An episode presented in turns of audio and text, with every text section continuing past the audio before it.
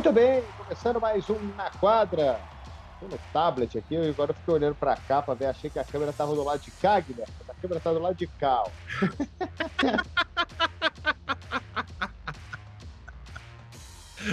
Comecei o programa olhando pra lá, falei, gente, eu olhei meu quadradinho, tô errado aqui, mas agora vamos lá. Do nosso Na Quadra, edição natalina, do ano novo. Né? Feliz Natal para quem a gente não desejou Feliz Natal, Feliz Ano Novo, porque, bom, Ano Novo agora no final de semana, mas a NBA não parou, Guilherme Giovanoni. Um abraço para você. Um abraço, Ari, um abraço amigo fã de esporte, fã da NBA, muito basquete nesse Natal, jogos sensacionais. Gostei muito da rodada, porque tivemos jogos bons, nenhum blowout antes do terceiro quarto, né? Ou seja, nenhum jogo que abriu muito cedo, né? E depois a gente fechou com chave de ouro com o jogo entre o Phoenix Suns e o Denver Nuggets, decidido na prorrogação com o Nikola Jokic impossível de separado, 40 pontos, 15 rebotes, 15 assistências e liderança confirmada, consolidada na Conferência Oeste. Na Conferência Oeste que tem um Lakers sofrido, seu Ari Aguiar. É, porque você falou que não teve nenhum blowout antes do terceiro quarto, mais ou menos, né? Porque os Lakers conseguiram tomar 51 pontos. Eu tava fazendo conta, assim, do meu jeito, né? Eu não sou bom de matemática, então as contas que eu faço, elas são do meu jeito. 51 pontos em 12 minutos. Né? Tirando que o Mavericks não ficou com a bola 12 minutos. Né? Eles tomaram. Se, for, se o Mavericks tivesse ficado com a bola, com a bola os 12 minutos, eles iam tomar mais de 4 pontos por minuto. Mas aí eu, eu, eu queria ver quanto tempo o, Nets ficou, o ficou com a bola durante o terceiro quarto. É, imagina que, sei lá, se for 8 minutos. Né, 8 minutos eles ficaram com a bola e fizeram 51 pontos. Dá, mais, dá quase dá mais de 6 pontos por minuto que o Lakers tomou em posse de bola do, do Dallas Mavericks no domingo. É, é, impossível tomar 51 pontos num quarto, não tem jeito. Tem que fazer muita força, tem que ser muito esforçado para fazer isso, porque não tem tempo suficiente para o adversário fazer esse tanto de pontos. Então, o que o Lakers fez no terceiro quarto, no Natal, foi uma vergonha. Foi uma vergonha, como diria Boris Casoy, isso é uma vergonha. Pois é, Ari. É, quanto espaço deram, né? No primeiro tempo até que funcionou relativamente bem as dobras para cima do Doncic, mas aí ele entendeu da onde estavam vindo as ajudas. E aí ele começou a achar sempre o cara livre. Né? Então era, era, era praticamente uma jogada simples, né? Aquela, o, o que eles chamam de bully ball, né? Ou seja, de de abusar do adversário, né? De, ou seja, bola no Doncic, chegava ajuda, ele achava o cara que estava livre, bola. Uh, e, e, ele também, né? Às vezes a, a, aí a ajuda começa a, a ser um, um, vacilar um pouco, né? vou ajudar, mas eu tô tomando. O cara da ajuda começa a pensar, mas o meu homem tá metendo a bola. E aí eu ajudo, aí não vai mais, aí ele faz a cesta. Ou seja, é, tava parecendo que era adulto contra juvenil ali, né? então. Mas aí é, aí é um time mal treinado. É. Aí é, é, é, mal treinado, né? Porque a gente vê todo mundo dobrando e a gente vê as trocas defensivas acontecendo, a ajuda chegando, você consegue prever o movimento para onde vai a bola. O cara que está no outro homem, ele vem para ajudar o cara que está dobrando. Né? Então falta um pouquinho de técnico aí também, né? Porque não é, pô, eu não entendo um cacete de basquete, mas também não sou burro, né? Então dava para ver claramente que assim, Tava dobrando, o cara ficava livre, o outro cara que tava marcando o cara lá dentro do garrafão, ele tava só olhando. Né? Pô, ele tem que fazer a troca, ele tem que ajudar. Né? Isso não aconteceu em nenhum momento, do, nem, nem, do terceiro quarto e nem do jogo. Porque no primeiro tempo, as dobras aconteceram, o Doncic passou a bola, só que os caras não meteram as bolas. Né? O Tim Hardaway foi mal no primeiro tempo. No segundo, no terceiro quarto, ele, ele arrebentou. Né? Então, assim, falta um pouquinho de técnico, falta um pouquinho de treinamento aí também. Exato, né? Falta é, também uma mudança tática no meio do jogo, né, Ari? Se não tá funcionando isso, você vai continuar, você vai ficar dando murro em ponta de faca? Por que você não tenta colocar um cara um pouco mais alto, onde o Don't não o leve uma situação de poste baixo, que era isso que estava acontecendo, e deixa ele um pouco num contra um, com aquela meia ajuda pronta já, ou seja, não é uma ajuda completa, não é uma dobra, né? Mas você tem sempre é, um cara, a gente, sempre, a gente chama, né, no, no, no meio do basquete, de você ser defendido por um e meio, né? Você tem o cara que tá aqui marcando na sua frente, né? E você tem o mais próximo, o jogador que tá marcando mais próximo ali, ele tá no meio do caminho. Né? Você mostra um congestionamento ali pro adversário e vê o que, que ele consegue tirar disso, né? Porque por mais que talento que o Don't tenha, é difícil dele fazer sozinho num quarto 40 pontos, né? E, e foi o que o Lakers tomou. Quer dizer, então, além do, do Don't fazer as bolas que ele vai fazer, que ele tem qualidade para isso, todo mundo anotou. Né? Então, é, é, falta esse treinamento de fazer uma rotação melhor, mais rápida, mais inteligente e mais consistente. E falta também, durante o jogo, ele entender que aquilo naquele dia. Porque às vezes você treinou bem, beleza, mas por algum motivo não funcionou você, você muda. Você muda a defesa, você vai pro, eventualmente para uma defesa por zona. Ah, ah, mas por zona sempre? Não, não.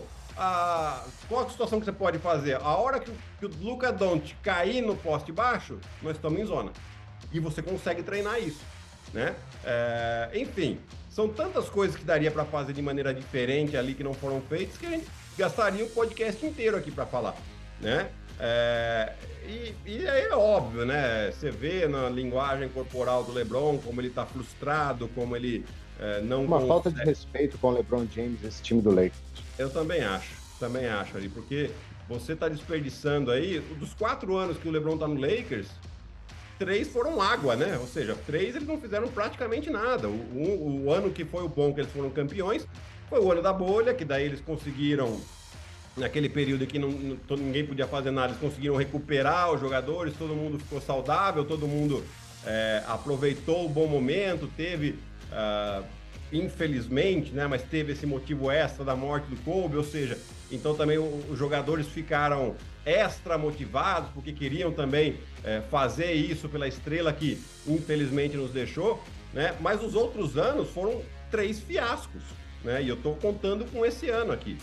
E, e, o problema não para aqui, né? Porque você tem é, esse o Anthony Davis, que a gente não sabe quando volta, se é que volta essa temporada. Uh, você tem o embrólio do, do Westbrook, que beleza, se não conseguir resolver é, através de uma troca, no final da temporada, acaba a temporada, você vai ter um espaço para contratar jogadores. Mas como é que você faz para o futuro? Porque você já abriu mão de uma, uma porção de, de escolhas de primeira rodada de draft que eu, sinceramente, pro Lakers, nem acho que é tão importante. Por que pro Lakers não é importante? Porque o Lakers é um time que vai querer sempre brigar lá em cima. Eles dificilmente fazem uma reconstrução, então eles, eles preferem muito mais ir no mercado. É um time que tem uma exigência, uma demanda de vencer muito grande. Então, uh, você não tem ali um, um, um clima, um ambiente para desenvolver jogadores. Né? Então, acho que o último jogador importante que o Lakers desenvolveu e manteve ele foi o Kobe Bryant. Escolheu em 96 uma troca do Char com o Charlotte Hornets. Depois você não teve um jogador assim importante e que ficou no Lakers que eles desenvolveram. Teve tem um monte que agora estão jogando bem. Você vê o Brandon Ingram, você vê o Julius Randle, o Lonzo Ball, todas as escolhas, o Kyle Kuzma, é todas as escolhas do Lakers, mas que no Lakers não foram tão bem, foram trocados. Né? Por quê? Porque tem uma pressão muito grande por vencer. Então ali não, não existe paciência. Né? Então o Lakers vai ter que fazer é, um mercado e, cara, nós estamos nem terminamos nem dezembro, nós já estamos falando do, do, do Lakers para a próxima temporada, porque essa temporada aqui é, é muito difícil, é muito difícil, para não dizer impossível, que o Lakers consiga recuperar e consiga brigar por alguma coisa. É, e, e esse negócio aí, eu só lembrava de você no jogo também, né? Eu narrei esse jogo do Lakers aí e eu lembrava de você, porque assim, é, aquilo que você fala, né? Que defesa não é talento, defesa é, é comprometimento. Né? E o LeBron, cara, ele fez o dele, ele fez 38 pontos no jogo. Né? Ele arrebentou no primeiro tempo, ele fez bola de quanto é jeito, foi o maior número de pontos que ele fez no garrafão nessa temporada. Ele arrebentou com o jogo. Enquanto ele estava em quadra, o ataque do Lakers funcionava por causa dele. Né? Mesmo quando marcavam ele, aí ele conseguia achar o Lonnie Walker livre, conseguir achar o Westbrook livre. O Westbrook meteu 17 pontos nesse jogo aí. É, muitos, muitos deles, acho que foram 12 no primeiro tempo ainda, o time jogou um pouco melhor. Agora, o segundo tempo foi qualquer coisa de de tenebrosa. E o Lakers pedia tempo e voltava do mesmo jeito. Né? O que, que deu três minutos ali no tempo, no intervalo, o que, era falado ali? E o Lebron estava microfonado nesse jogo, e o tempo inteiro que aparecia o Lebron, eu não sei se a transmissão fez isso de propósito, mas era toda hora assim, ele corrigindo o posicionamento dos caras dentro de quadra, tipo, Lone, Lone, sai daí, vem pra cá. É, é, Russ, Russ, Russ, pra lá, pra lá. O tempo inteiro é, pedindo para os caras se movimentarem, para os caras se mexerem. Então parece que tem algo mais aí, não é só não é só contusão, não é só, parece que tem alguma coisa errada, muito errada no Los Angeles Lakers e já não é de hoje.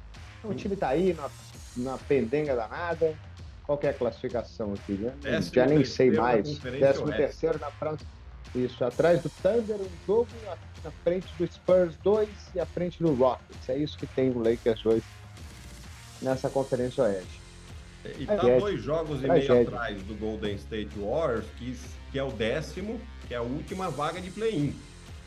Né? Então a gente, é, consegue, a gente consegue, o Golden State não está bem também, né? só para a gente fazer uma comparação aqui, porém a gente consegue enxergar o Golden State se recuperando, mesmo com o Curry lesionado, principalmente depois do jogo que eles fizeram contra o Memphis Grizzlies, né? Jogando em casa é um time, jogando fora é outro.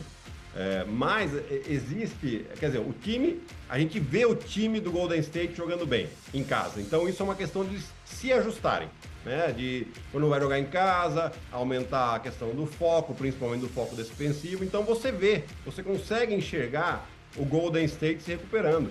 Mas você não consegue enxergar o Lakers se recuperando, porque quando você tem um. Pelo contrário um espasmo ali de algumas vitórias seguidas, você começa a analisar bem as vitórias, é contra times é, que estão lá embaixo, é, ou se é contra um time que está um pouco mais acima da classificação, está desfalcado de alguém. Então é, é, é muito difícil. Você viu mais jogo do Lakers que eu esse ano. Fala para mim uma vitória convincente que o Lakers teve tirando a vitória contra o Milwaukee Bucks, que eles jogaram um basquete eu acho que talvez não tenha tido nenhuma das 13, né, das outras 12, que tenha sido tão convincente quanto essa vitória contra o Milwaukee Bucks, que realmente ali eles jogaram muito, muito bem. É, exato isso. Quando você falou, já tá, eu pensei direto nesse jogo, mas aí você falou, tirando o Milwaukee Bucks, aí eu falei, hum, agora eu fiquei na mão, porque não tem. Né? Você não vê, você não vê o time jogando bem, você não vê uma consistência. Você vê, obviamente, é, lances, momentos de talento individual. E tem muito ali, né?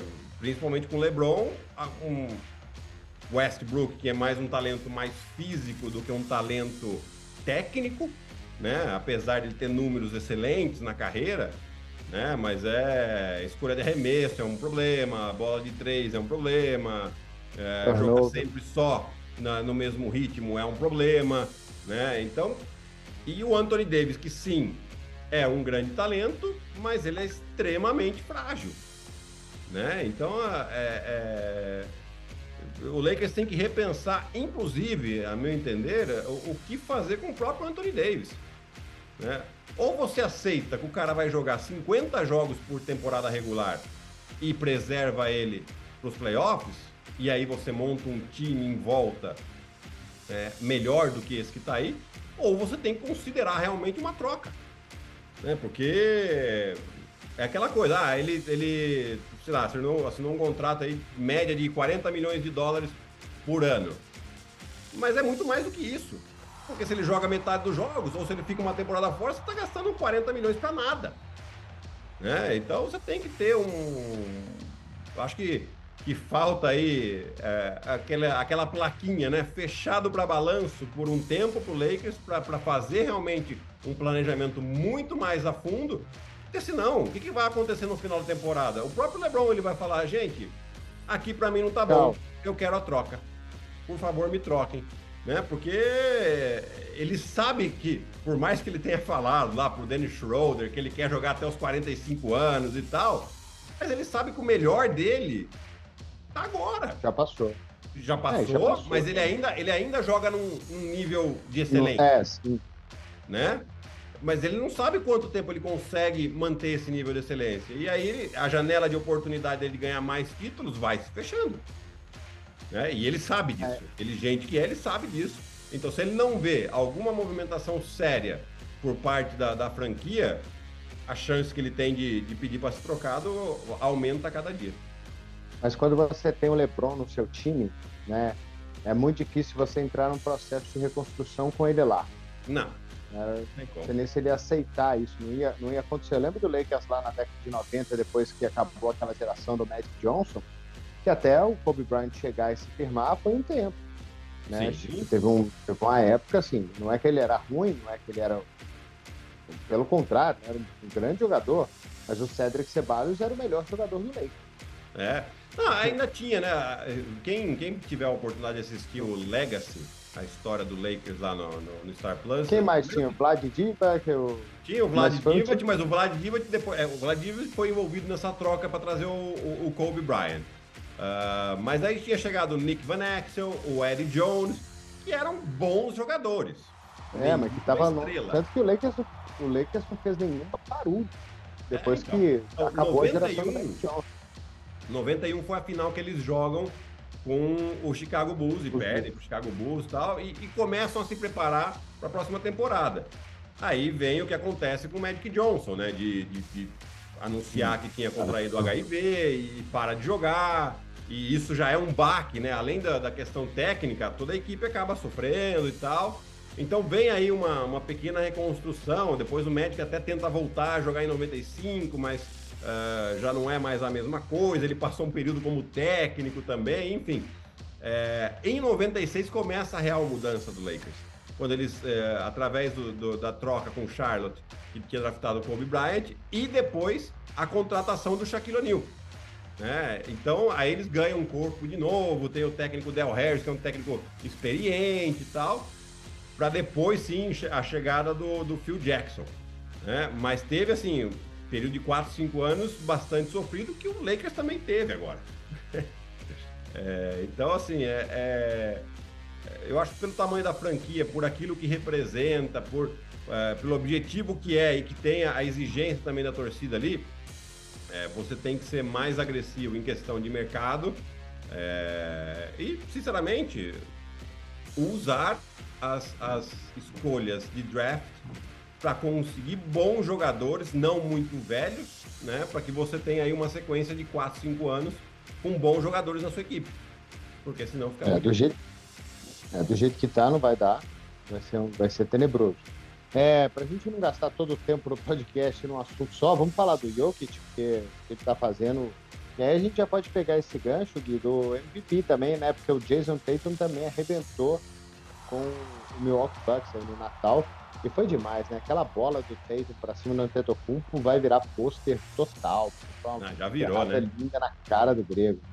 Já virou, e eu até vi né, nas redes sociais aí, acho que foi no Twitter até, é, os, os, as fotos de pôster do Jason Tatum, né? Então ele tem um pôster no LeBron James, ele tem um pôster no Joel Embiid e ele tem um pôster no Yannis Antetokounmpo, né? É espetacular a quantidade de pôster e eu gosto que ele é ele, ele enfrenta, né? Ele não, não fica que nem diz o Zé, né, com nojinho, né? Ele vai e se tiver que tomar o toco como ele tomou do Adebayo lá na bolha, tomou, faz parte do jogo. Acontece, mas ele vai, ele vai para cravada e tá fazendo uma temporada espetacular. É, o, o, eu acho que o Jason Tatum, Ari, ele é, em relação à temporada passada, a, a, crítica na temporada passada dele é que ele era inconstante. Ele tinha jogos sim de 40, chegou a ter jogos de 50 pontos, mas ele tinha jogos de, jogos de 12, de 8, né? Então ele era muito uma montanha russa. Né? E esse ano, desde o começo, ele tá naquela constância. Né? Então quando ele joga mal, ele vai, sei lá, ter 4 de 18 do, do, do dos de quadra, ele termina com 20 pontos, porque ele vai ser agressivo, ele vai sofrer falta, ele vai bater lance livre, ele dá assistência. Então, eu acho que o Jason Tatum está fazendo um caso muito interessante para ser MVP, ainda mais depois de ter chegado às finais da temporada passada. E o Nikola Jokic, os números dele, é, é, é uma coisa impressionante. A gente fala, a gente olhava o que ele fez no ano passado e falava, é difícil melhorar esses números. E, e, e, realmente era, ele, em questão de pontos por jogo, ele diminuiu um pouco, mas ele melhora em questão de rebote, em questão de assistência. E o ponto por jogo, é, a gente até entende por quê. Porque esse ano ele teve a volta aí do Jamal Murray e do Michael Porter Jr., que na temporada passada não jogaram. Né? Então são jogadores que têm pontos na mão e que, que obviamente vão uh, dividir um pouco essa responsabilidade maior no ataque. Então ele contribui de outra maneira. Ele não teve é, um início assim muito forte, apesar de ser muito bom os números dele, mas no mês de dezembro a média dele é de, 30, é de um triplo-duplo de 30 pontos por jogo. Né? E agora, o que a gente sempre falava, ah, mas ano passado o time dele estava em sexto, que já foi uma façanha conseguir colocar aquele Denver Nuggets sem o Michael Porter e o Jamal Murray é, nos playoffs direto, né? Mas esse ano, agora, exatamente hoje, dia 27 de dezembro, o Denver Nuggets é o primeiro da Conferência Oeste a um jogo ou meio jogo do Boston Celtics, que é o melhor time da liga. Então já começa a construir o caso dele também para brigar por esse MVP, ainda mais esse, depois desse jogo de 40, 15 e 15 no Natal. É, foi simplesmente incrível. E sobre o Tatum, eu não sei se você tem essa impressão que finalmente ele entendeu que esse time é o time dele. É o Boston Celtics do Jason Tatum. Não é o Boston Celtics do Jason Tatum, do Jalen Brown, do Marcus Smart, do Hofford. É o, é, o, é o, Boston Celtics do Jason Tatum. Ele assumiu ser realmente o cara. É, ele, ele me deu essa impressão que até ano passado era um cara que era espetacular, fantástico, grande jogador. Né? Eu não sei se você tem essa impressão, que agora ele finalmente assumiu esse papel de ser a grande estrela mesmo do Boston Celtics e, e colocar todo mundo como coadjuvante dele e ele está jogando num nível muito, muito alto. Para mim, ele está jogando num nível muito mais alto do que ele jogou na temporada passada quando esse time, chegou na final, melhor que ele jogou nos playoffs. Ele tá, tá jogando demais, tá jogando no nível MVP. E a gente discutiu isso no League ontem, até voltei para casa pensando nisso, né? Porque assim, é, que tipo de, de número só pode fazer o MVP, né? Os números do Jokic, eles são realmente fantásticos. Né? Não tem muito argumento para você falar contra números. Né? Mas ele é um cara que, por ele concentrar muito do jogo, a bola passar o tempo inteiro em cima dele, ele vai ter número. Lógico. Ele é muito inteligente, ele é muito habilidoso. O número vai acontecer para ele um pouco mais natural do que para o Jason Tatum, que é um cara que precisa construir muito mais os seus arremessos, construir muito mais as jogadas, né? Não sei, não sei se estou viajando aqui, mas sei lá, para mim o Jason Tatum não, não é só número, é o, é o jeito de jogar mesmo, a agressividade, é, não sei se também é mais plástico, ele é mais atlético do que o, que o Jokic, o jogo dele é mais bonito. É, mas sei lá, para mim ele assumiu a responsabilidade do Boston Celtics, falou: esse time é meu, e ele está realmente jogando num nível é, muito, muito grande. Eu mudei depois que a gente falou no League, a minha opinião, eu, eu votaria hoje no Jason Tatum para MVP.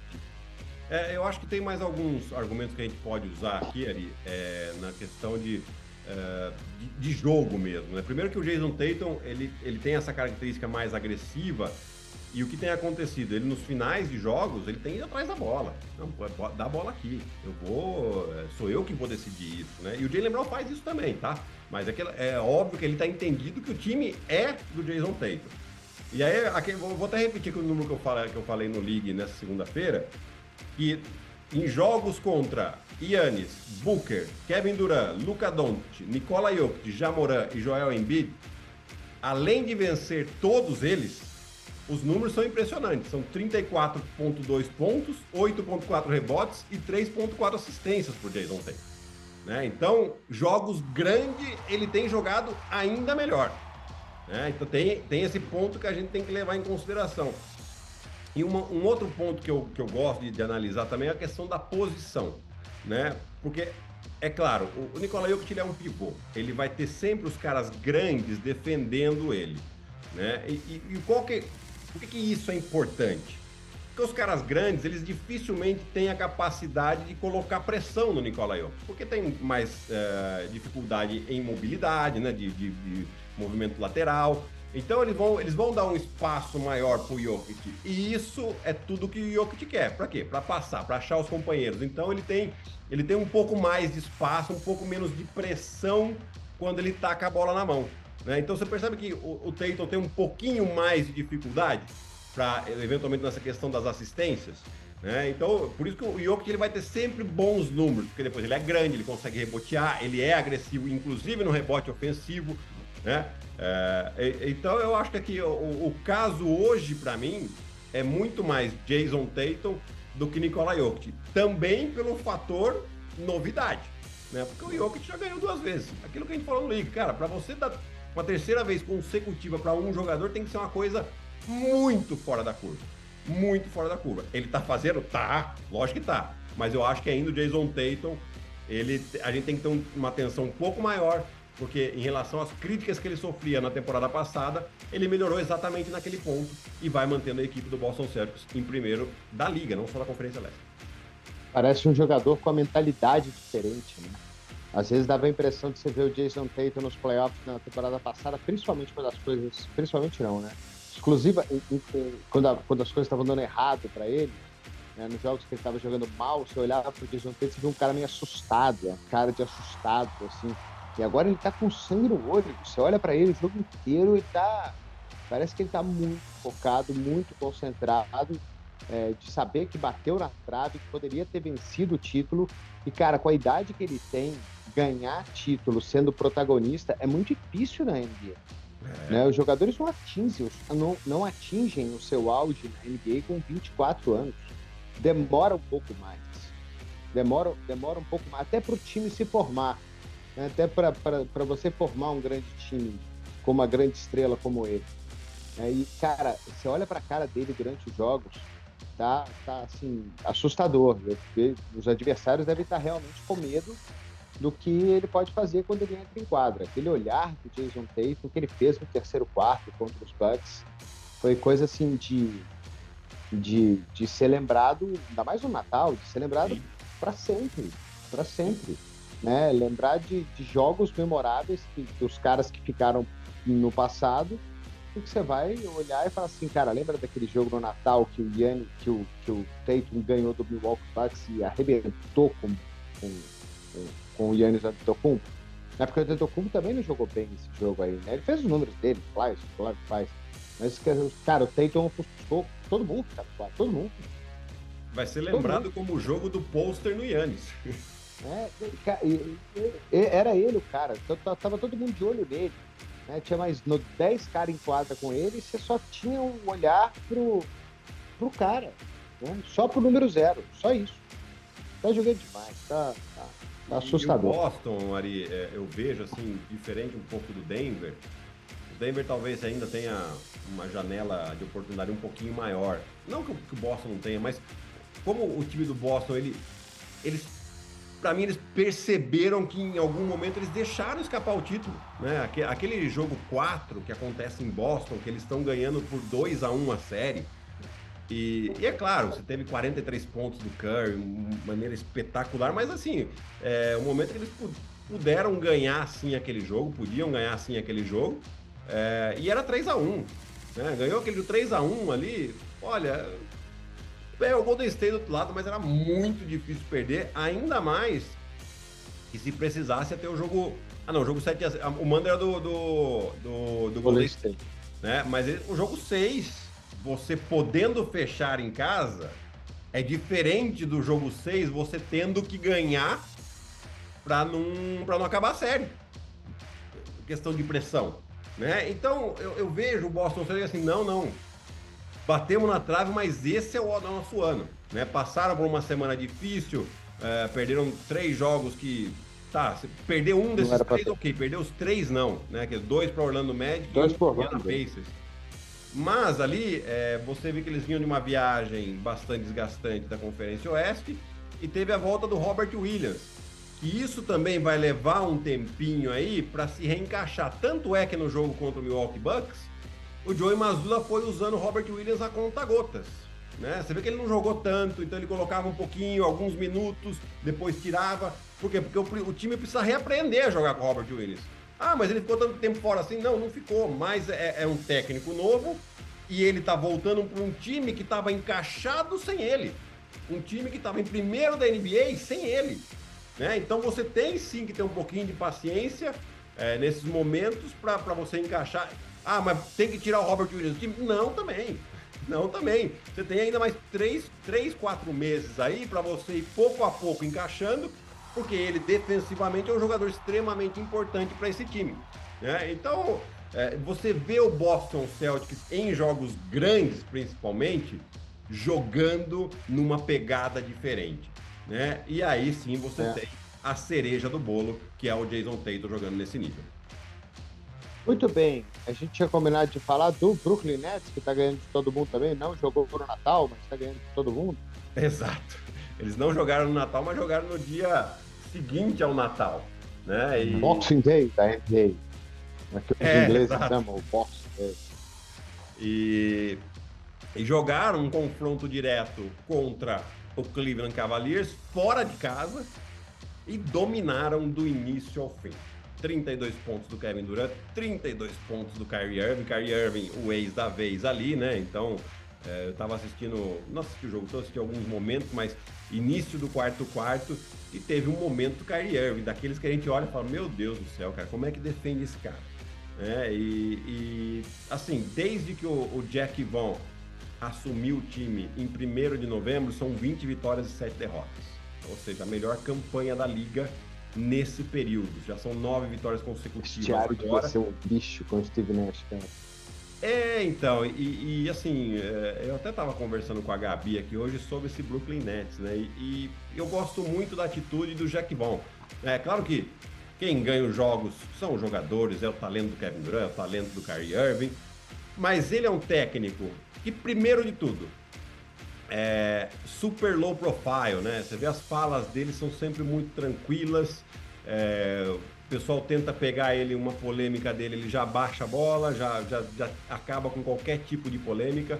E, e, eu gostaria de citar três, três falas dele. A primeira, de quando ele assume como interino, tem a história do, do e-mail Doca e, e, e acabam não contratando o e-mail Doca por uma questão de pressão também e pergunta para ele: ah, você não era a primeira escolha. E a resposta dele fala: ah, eu também não era a primeira escolha da minha esposa. E eu já estou junto com ela há 20 anos. Né? Então, é, é, é assim, é, sabe, é, é, bem interessante. Uma outra fala que ele tem, né, que, ele, que ele falou do dia do, do, dos, dos jogadores, né? ele falou: acontece muita coisa fora daqui. Né? É, então nós, nós temos que controlar aquilo que a gente pode controlar, que é o quê? Dentro de quadra. O que vai acontecer fora, deixa acontecer. Então você vê que é um cara super uh, low profile, ele dá o protagonismo para os jogadores. E eu lembro também uma outra coisa que, que o Kevin Durant reclamava do Steve Nash, que era que o Steve Nash não treinava tanto. Né? E o Jack Vaughn entender, falou, eu preciso treinar, eu não, eu não preciso arrebentar os caras, mas eu preciso treinar esse time. E ele está treinando e o time está defendendo. E esse time defendendo e compartilhando a bola no ataque, talvez, talvez seja o time mais talentoso de toda a NBA. Se jogar organizado, a gente está começando a ver o que pode ser esse Brooklyn Nets ali. Pois é, vamos ver aonde eles vão parar, né? Porque são nove vitórias seguidas e agora meio jogo atrás do Milwaukee Bucks. Né? E é, ó, acho que está mais do que claro para todo mundo que é um time que vai para a pós-temporada e que não vai tomar 4 a 0 como tomou no ano passado. Não interessa com quem joga. Né? Então você tem três times hoje. Vai, bota cinco, vai, porque você não pode tirar a Filadélfia nem Cleveland aí, que tem muito talento. Né? Cleveland é um time mais jovem, não sei se vai fazer tanto barulho nos playoffs, mas Filadélfia é um time que já está querendo fazer barulho há muito tempo, né? Desde 2014 eles estão querendo fazer barulho é. no, nos playoffs. Mas vai ser uma série aí, quem ficar do lado errado da chave vai ter que ganhar dois né? Vai ter que ganhar de ou Brooklyn e Boston ou Milwaukee e Boston. É. Então vai ser um negócio bem duro.